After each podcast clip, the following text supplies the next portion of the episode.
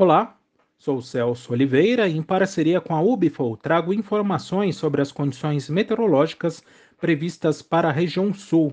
Hoje é dia 10 de maio de 2022 e a sequência de dois sistemas meteorológicos traz chuva para boa parte da região sul até o próximo fim de semana. O acumulado uh, alcança os 50 milímetros entre o Planalto e a Serra Gaúcha e, ao, e chega a pelo menos 30 milímetros em áreas do centro e oeste do Paraná e também do sul de Santa Catarina. Uma chuva bem-vinda, principalmente para áreas do norte do Paraná, que devem receber 15 milímetros, pois há uma reposição da umidade do solo para o desenvolvimento do milho.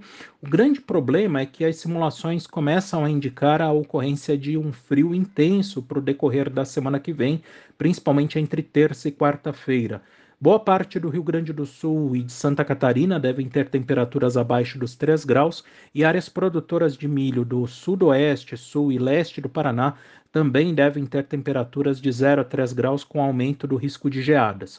O contraponto é que esse frio ele será um frio úmido, tanto que há potencial também para queda de neve, especialmente uh, na Serra Geral.